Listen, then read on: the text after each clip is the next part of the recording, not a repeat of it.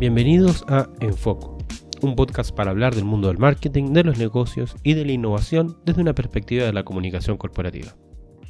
Soy Martín Karich, miembro y presidente del Foro de Comunicación Corporativa, FOCO, en Chile, y actualmente Chief Marketing Officer TCS para América Latina. Con más de 20 años de circo y experiencia en temas de comunicación corporativa y marketing, estaremos conversando en cada episodio con destacados profesionales del mundo corporativo para conocer y aprender de ellos desde una mirada en primera persona. Los invito desde ya a darle like al programa y suscribirse al podcast desde su aplicación favorita, ya sea iTunes, Google Podcast, Spotify o cualquiera. Estamos con Manu Chatlani, eh, que es dueño, cofundador, eh, creador de la agencia Jelly la gelatina, por así decirlo. La jalea. la jalea. bueno, ¿hace cuánto ya que estás con la jalea? Nueve años ya. Nueve años. Full digital, full dedicado al mundo digital. Full digital porque, eh, bueno, hace nueve años en un arranque locura dijimos, eh, dije más bien, porque fundé, no confundé, pero dije que... Em, que digital era lo nuevo masivo, iba a ser tan o más importante que todo. Eh, y muchos se reían y decían, no, esta moda va a pasar, las redes van a pasar, eh, todo es una moda, no fue una moda. Y enos aquí hablando de digital y de otras cosas. y de otras cosas más. Oye, Manu, tú eres periodista. ¿No es cierto? Yo soy un ex periodista, eh, me, retiré del mundo del periodismo hace mucho rato, colgué los botines, decidí no reportear nunca más, no trabajar em, en, el, otro lado de la, de la, baranda, trabajé en comunicaciones, ahí nos conocimos, em, y, después de trabajar en, varias agencias, el, el, 2010 en un arranque locura decidí em, decidí armar, armar la jalea y meterme en digital full, digamos, y en eso estamos vueltos locos en el sentido de, de, un mundo que cambia cada vez más rápido. Si antes los cambios en digital ocurrían cada año, hoy estamos viendo que son cada mes. Hoy día Facebook, de hecho, acaba de anunciar un nuevo cambio en su algoritmo, entonces hay que entenderlo, estudiarlo, aprenderlo, llevarlo a las marcas, ver cómo lo, cómo, cómo, cómo sacamos ventaja y cómo jugamos en esta regla que cambia permanentemente con aplicaciones que aparecen, desaparecen, con contenidos que aparecen, desaparecen. ¿Cómo contamos historia en ese mundo, digamos? ¿Y cómo, tú ya cuánto vas a cumplir? ¿Nueve años ya? como agencia, sí. Nueve años como agencia. Sí. ¿Y, cuál es el perfil de tus clientes hoy día? ¿Son clientes de marcas jóvenes? ¿Son más orientados a consumidor? ¿Es más corporativo? ¿Es menos corporativo? salvo, algunos emprendimientos que han confiado en nosotros y han dicho, ah, me han hecho la apuesta en términos, eh, en términos de recursos, que no es menor. Por lo general trabajamos con marcas grandes que, entran a, decir cómo vamos a comunicar a nivel digital, más allá de si soy como marca, soy vieja, joven, o le hablo a, más, a más viejos en la curva que jóvenes en la curva. Es decir, hagamos un trabajo en el largo plazo, no al año. Y cómo llego cómo marketeo, cómo cuento historias, cómo ultra segmento y cómo termino siendo más relevante como marca y por ende cómo vendo más. Pero no es hagamos marketing digital para vender, vender, vender, vender, vender, vender, que eso es pan para hoy, hambre para mañana, es como creo marca en digital y creo experiencias en digital para que la gente, la gente termine enamorándose y comprando. Ya, ¿y cómo, cómo enamorar, enamorar, a la gente? ¿Cómo es ese proceso de contar historias, no? A nosotros que nos gusta el tema del storytelling. Eh, ¿Cambia mucho o la base del storytelling sigue siendo el mismo? ¿Solo eh, cambia el medio? Cambia, en la, creo que lo único que cambia es la perspectiva. En el sentido de que hay que dejar pensar como marca, hay que dejar de, pensar desde la mirada del gerente de marketing o del comité de marketing de una compañía. Eso es irrelevante. En los dueños de la marca son los consumidores, no la compañía. Entonces hay que pensar qué quieren ellos. Y hay que construir la historia, hay que construir y conectar desde lo que ellos quieren y buscan en digital, que el 48%, según últimos estudios, busca entretenerse. Otros buscan información, otros buscan ayuda, otros buscan otras cosas, pero el 48% busca entretención. Es decir, si en esos 5 segundos que me dan para decir voy a consumir tu contenido o tu contenido es una mierda, no, no te enganché en 3 o 4 segundos, estoy muerto. Por mucho que el comité esté ultra feliz con el video o les guste, les encante la foto que sacaron o la galería, todo es irrelevante. Esos 3 segundos son relevantes. ¿Cómo te cuento esa historia o te empiezo a enganchar esos 3 segundos para después contarte la historia? Si, lo, si es publicidad, si es, hola, ven y ven, ven por el asado, ven por el 2x1, te irrelevante. ¿Cómo te seduzco de verdad? Y eso requiere, que lo más importante de parte de las marcas, cojones. Voy, a hacer una, voy- voy a hacer una apuesta. Porque además, esto es como. Hay una frase muy, muy, muy, muy bonita de Clint Eastwood que dice que si quieres garantías, cómprate un refrigerador. Entonces, la, la garantía va, va a funcionar esto, depende. No sabemos, pero vamos a corregir en el camino. Pero el contenido que tengo que fabricar como marca tiene que ser excepcional. O sea, si está dando vuelta el tráiler ahora de Spider-Man Far From Home o, el- o estuvo el de Avengers, si mi contenido no es igual de bueno, mi contenido es una mierda. Es así, es, es así de drástico. Pero, ¿Y no, no estáis sobreproduciendo la historia si haces No. eso? No, No, Ya. puede ser una historia más emocional, puede tener menos recursos de producción, a pesar de que es caro producir en digital, pues no, no tiene que ser, no tengo que tener a Robert Downey Jr., digamos, pero, pero a nivel de historia, de que empiezo a verlo y quiero ver hasta el final, si no me agarra a nivel de interés a ese interés, entonces es irrelevante. No, no- la gente no lo va a ver. Entonces lo que pasa, lo hablábamos el otro día con, con un grupo de gente, es que vas a tomar un contenido. Larry Kim habla del contenido burro. Si yo tomo un burro, lo tiro por la ventana, ¿qué pasa? Un burro nomás. Sí, no burro, No vuela, claro. Morirá. Entonces toma un contenido que es malo, que es fome, y que todo el comité de marketing o la mesa está feliz. Le, le metamos la harta pauta en Facebook o en Instagram. No va a pasar nada. Si es una mierda de contenido. No, claro. Entonces, en general sí, las empresas les gusta lo que... Lo que le gusta a ellos. Y claro, muchas veces se confunde que algo que es una noticia interna, que puede ser súper relevante para tu empresa, pero eso no lo hace necesariamente relevante para eh, Bueno, el, público. El otro día, el otro- me, van a retar a me- me van a llamar del Poder Judicial, digamos, pero el otro día el Poder Judicial en, eh, en Twitter estaban transmitiendo por, eh, por streaming el nombramiento de jueces. No estaban viendo ni los familiares los jueces. O sea, nadie. A- es irrelevante. A nadie le importa. Entonces, Claro. es- ahí tenéis contenido que está creado para mostrar que somos transparentes. Bien por check por eso. Check, Pero claro. finalmente a nadie le importa. Entonces es que le importa a la gente el contenido y que además sea entretenido. Porque si no, de verdad, hay mucho contenido de un montón de marcas en el mundo y de un montón de actores y de personas que prefiero ver eso. Prefiero ver y, y veo los influencers y veo los gags y me cago en la risa, veo los stories y no esta historia, esta historia de la marca que de verdad es una lata. Claro. Entonces, eh, hay una decisión de parte de la compañía de no impulsar contenido burro, de- debería haber, digamos, de decir, voy con contenido relevante y ca- cada vez que le esté yendo bien, obviamente lo amplifico, lo publicito, invierto y todo, pero ese contenido tiene que ser entretenido, tiene que ser, tiene que conectar, tiene que pasar algo con el contenido.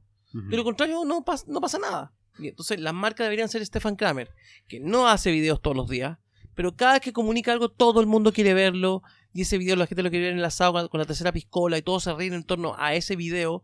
El contenido de marca debería lograr llegar, ojalá a ese nivel. Ahora, Ujú. quizás no sea tan entretenido, quizás no sea tan divertido, pero que me ayude, que me informe, que me guíe, que, que me pase algo con el contenido. De lo contrario, es publicidad disfrazada de algo y que nadie quiere ver publicidad. O, o publicidad sí. Cuando es excepcional, cuando es el Super Bowl, todo el mundo lo quiere ver. Claro, cuando es- cuando es trivial, a nadie le ¿cuánta- importa. ¿Cuánta gente ve el Super Bowl por el juego en sí mismo y, cuánta cuánto- lo ve por los Por los comerciales? avisos, exacto. ¿no? Y todos esperando los comerciales y los que no vivimos o no estamos en Estados Unidos tratamos de buscar algún canal que los esté pasando. Pero es se, se- se ven en digital, es más fácil. Es no, más sí, en digital, por eso, en digital hay que buscar el, el espacio en digital donde verlos, ¿no?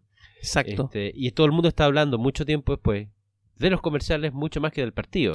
exacto. Eh, eso, eso es bien, eh, bien interesante. o de lo que hizo cierta marca o cierto hay ciertos contenidos de marca que sí dan mucho que hablar pero es romper el voy a El crear molde, otra forma claro, es, es el oportunismo. Hace unos años fue, creo que Oreo, cuando se cortó la luz, dijo, bueno, mejor Sí. me voy a buscar unas Oreo y Eh, dejó la embarrada. sí Pe- pe- pero, pero, pero Pero eso eso es táctico. pero eso desató otra crisis en su- esto fue el- como el 2000 no me 15 acuerdo 2016. no te diría que fue antes Ah, y puta, esto Estoy viejo. güey. Y esto desató otra crisis que fue, creemos, em, equipos de social media en tiempo real que estén listos para aprovechar una contingencia y crear el chiste. Claro. Entonces se llenaron todos los eventos del mundo de equipos de mesa en tiempo real esperando el chiste.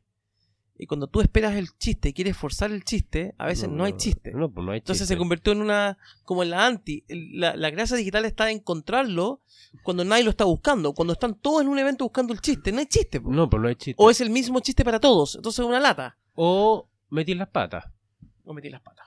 Con O- mucha más o- facilidad. O te, o te, o te hiperventilás y armás algo que no era. algo- o, algo que no el era. chiste no funciona. Entonces es fome. Claro. Y si fome no funciona. Ahora, ¿cómo, ¿cómo veis tú a las empresas chilenas? Por ejemplo, de, sin, sin entrar en, en tus clientes. ¿Tus clientes son empresas nacionales? ¿Son empresas extranjeras que vienen con algo y quieren probar? ¿Qué perfil tiene el que... O sea, ya, ok, buen, punto. Nosotros en general no tenemos, o no hemos tenido clientes que quieran probar en digital. Eh, son clientes que, que, tienen un alto grado de convencimiento de decir esto es, esto es relevante y hay que hacer esto y hay que hacerlo cada vez mejor. Em, de hecho, me ha tocado estar en reuniones donde la contraparte, em, no, clientes, digamos, que dicen, empiezan a dudar de digital, o sea, está hablando de digital y empiezan a dudar, entonces yo una me levanté y me fui, digamos. o sea, no, no, no vengo acá a convencerte, es, no es el 2009, estamos en el 2019. Si en el 2018, cuando fue esto, 17, no me acuerdo cuándo fue, no estás convencido todavía, el problema lo tienes tú. Entonces no, no puedo dedicar eh, tiempo valioso de un montón de gente para convencerte de que esto es relevante. Esto es relevante. No digo que es más relevante que el todo, aunque a veces pienso en, el foro interno que sí, pero es tan relevante como la comunicación masiva que hace la tele. Es, tan relevante como la televisión. Entonces, como nadie discute hoy día de si, si hay una importancia eh, que le pega a mi marca a nivel reputacional, comunicacional, de salir en la tele, tampoco deberíais pensarlo en, en, en, cómo cuento bien en digital, con la gracia que en digital no hay intermediarios.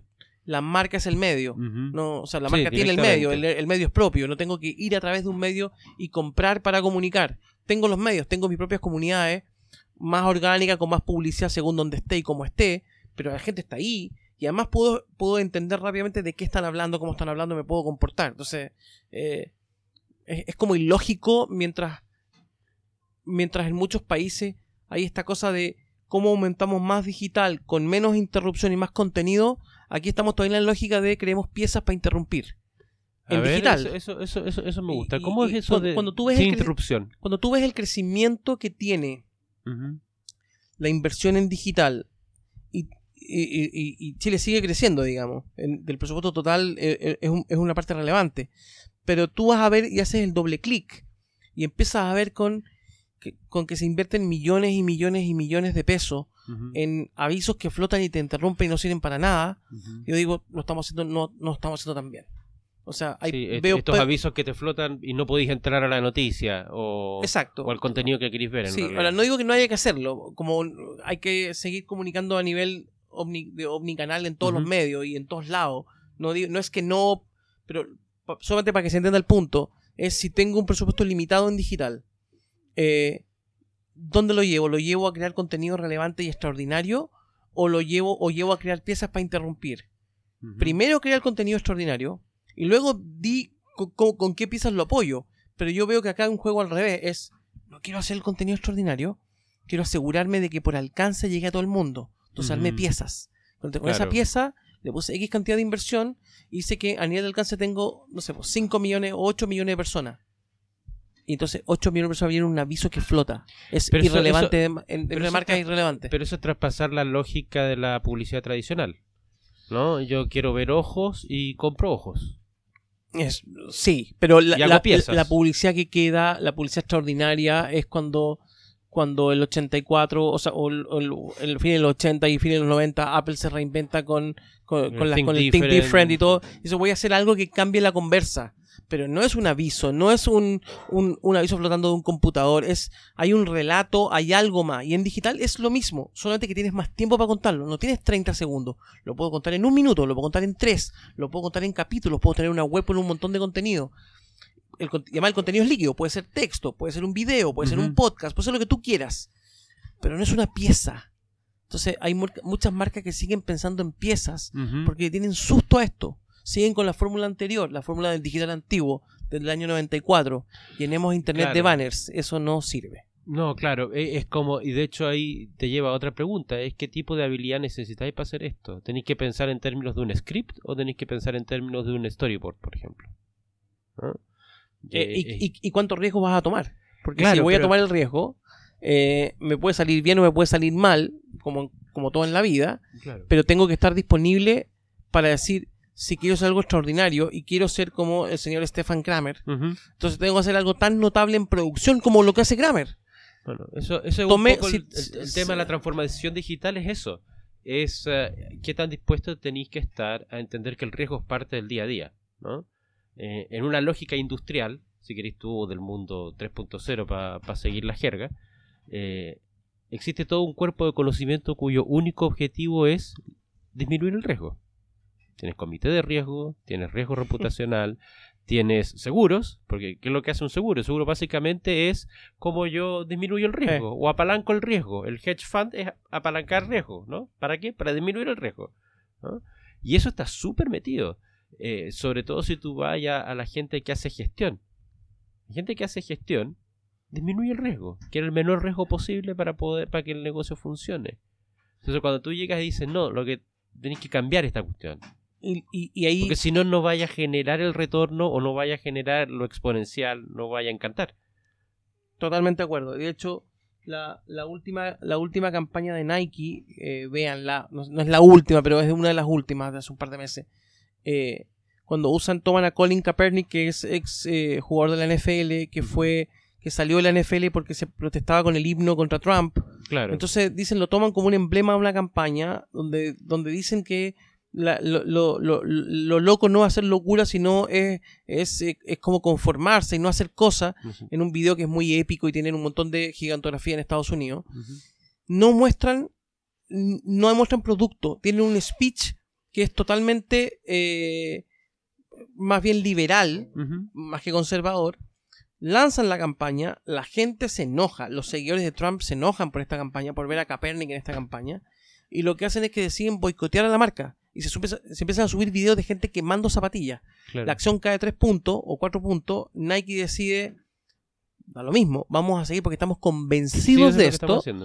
La acción se recupera. Es más, Nike arma un video de cómo quemar las zapatillas para que no te pase nada. Entonces te ayudo a quemarlas, digamos, lo mismo, porque tú no me interesas. Eh, yo, yo sigo defendiendo este mensaje. La acción se recupera, las ventas se disparan a nivel histórico, éxito. Es más, Colin Kaepernick acaba de, de firmar y va a volver a la NFL.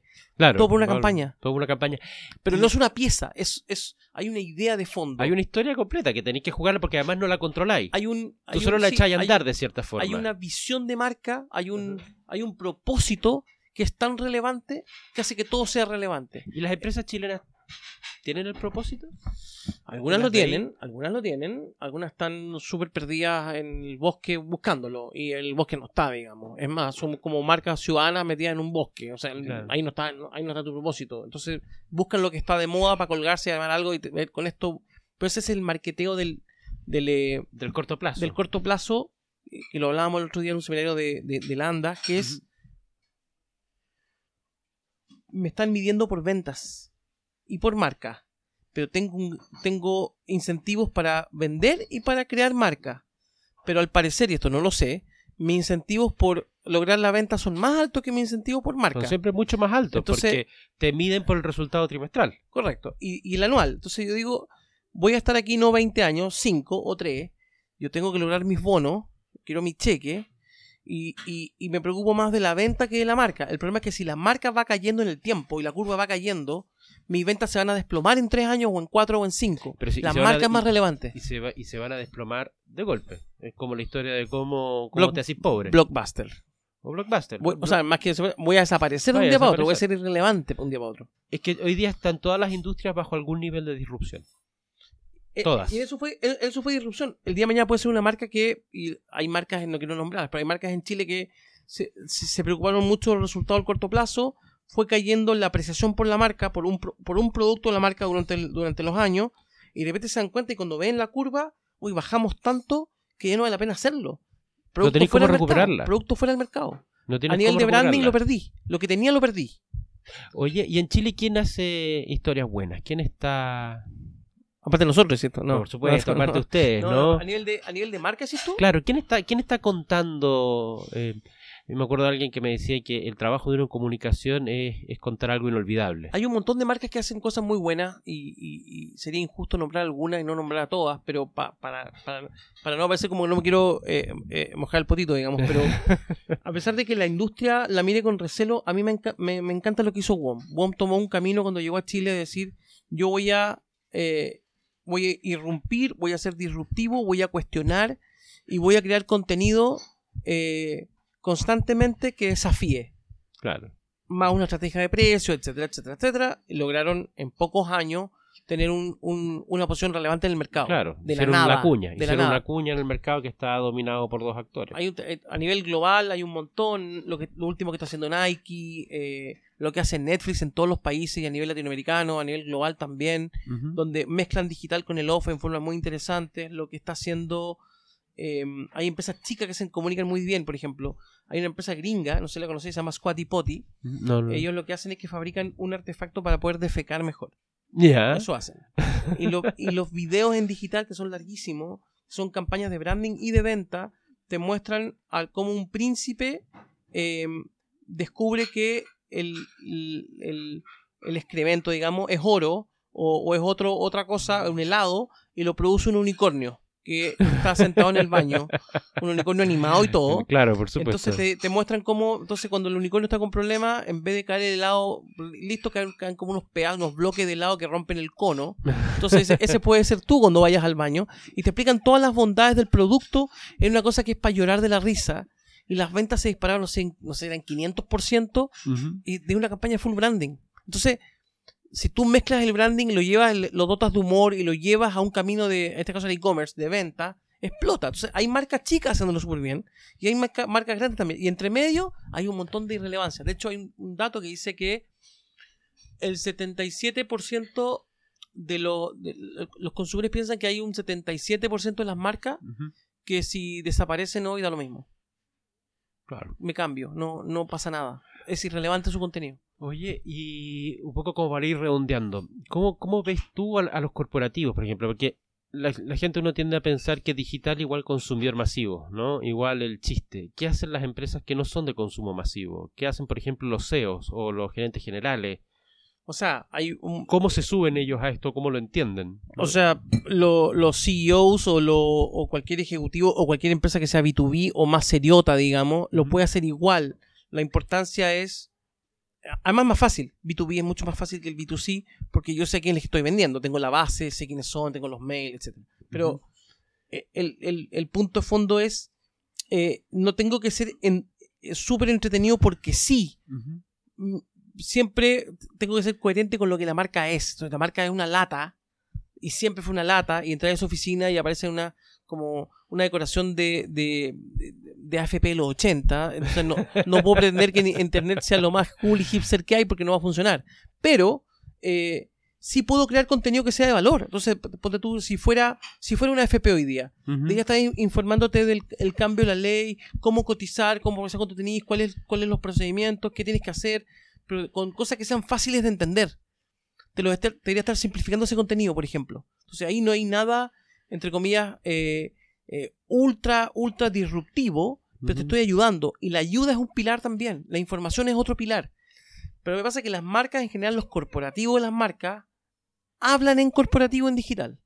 Claro. Y ese es el problema. Y hablan como si estuvieran en un comunicado de prensa. Entonces escriben en largo, escriben con palabras difíciles, y el consumidor quiere que sea digerible, fácil, 6 segundos, cuéntamelo con un video, cuéntamelo rápido y entretenido.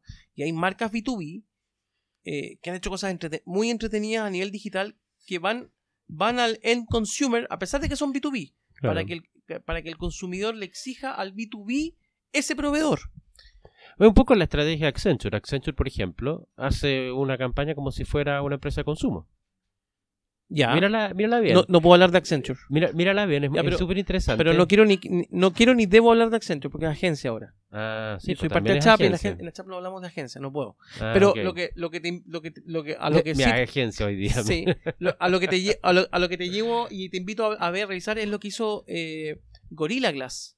Corner con su con su Sí. Corner, Sí, Corner, eh, eh, Cornware o una cosa así, Cornerware. eh, con su con, con el Gorilla Glass lo que hicieron ellos es que crearon una campaña mostrándote cómo sería el mundo del futuro con los con los vidrios que ellos producen, Eh, con la pantalla en el refrigerador, con la pantalla Claro. en el espejo del baño, con los teléfonos.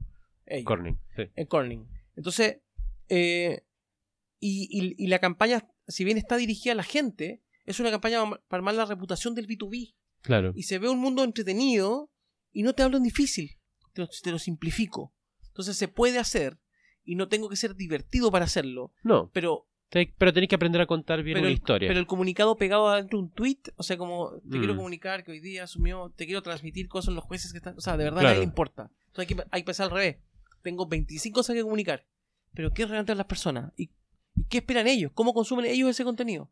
¿Cómo lo dijeron en stories? ¿Cómo lo, cómo lo, lo, lo mastico, lo dijeron, lo, le doy una vuelta? Y eso es difícil, es cabeza, tiempo, horas. No, no es fácil, eso, eso es storytelling. Sí, claro.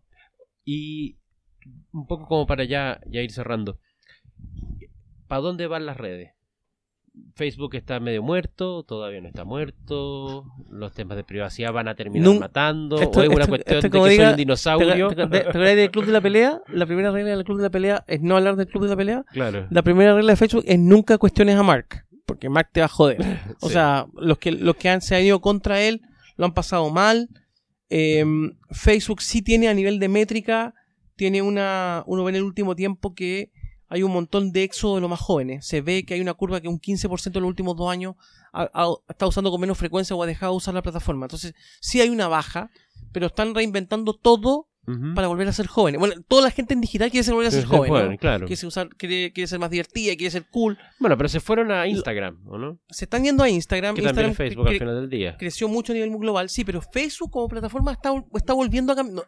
Está cambiando, acaban de cambiar el, look and feel, acaban de cambiar el algoritmo. Entonces, y, están metiéndose en tema de dating y quieren reemplazar a Tinder. Entonces quieren decir que vas a poder hacer todo tu dating desde Facebook sin otra plataforma. Entonces, mucha gente, separada, no separada, más joven, más vieja, va a decir, puedo encontrar citas desde acá, no es otra app. Entonces, le están agregando capas para intentar que la gente vuelva.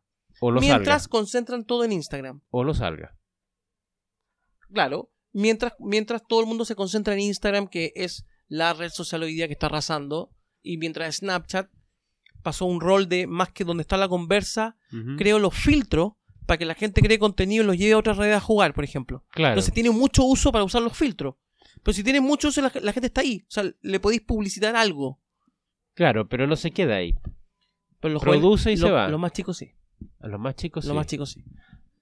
No, esto no es para nosotros. No, no, si yo, si yo trato, yo trato también de rejuvenecerme. Y después, viene, TikTok, que antes era Musicali, que cambió, que lo compraron los chinos y ahora es TikTok. Musicali, ¿era, ¿era, era Musicali? ¿Cuál fue? Sí, sí pues Musicali, claro. Y ahí los más chicos de 13, 15 años y un poquito menos hacen un montón de videos y coreografías con música y sí, mi hija, mi hija lo hace cada rato. o sea, dejó de hacerlo. Lo hizo durante un tiempo y dejó de hacerlo. Bueno, como son los niños. Bueno, mi prima lo hacía todo el rato y hasta pero no los publicaba, solo. No, pues lo, lo, dejaban para ellos para mira lo que hice y, y, ensayaban la coreografía.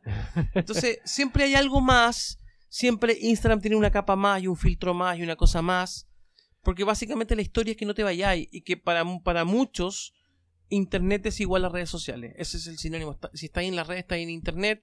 Tanto es así que Facebook está iluminando algunos países con, eh, con acceso a señal, donde la gente para ellos Internet es Facebook.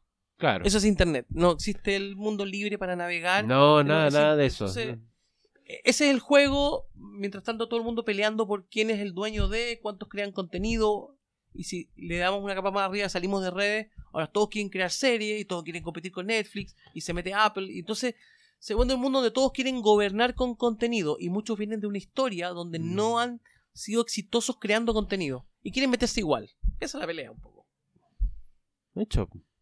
Oye Manu, te agradezco el tiempo. Ya se nos, pasó la hora. Se nos, fue. Se nos fue la hora hace rato, pero. Eh, gracias por la invitación y eso. Y nada, pues nos vemos, un abrazo y chao, que estén bien. Dale, abrazo, Manu.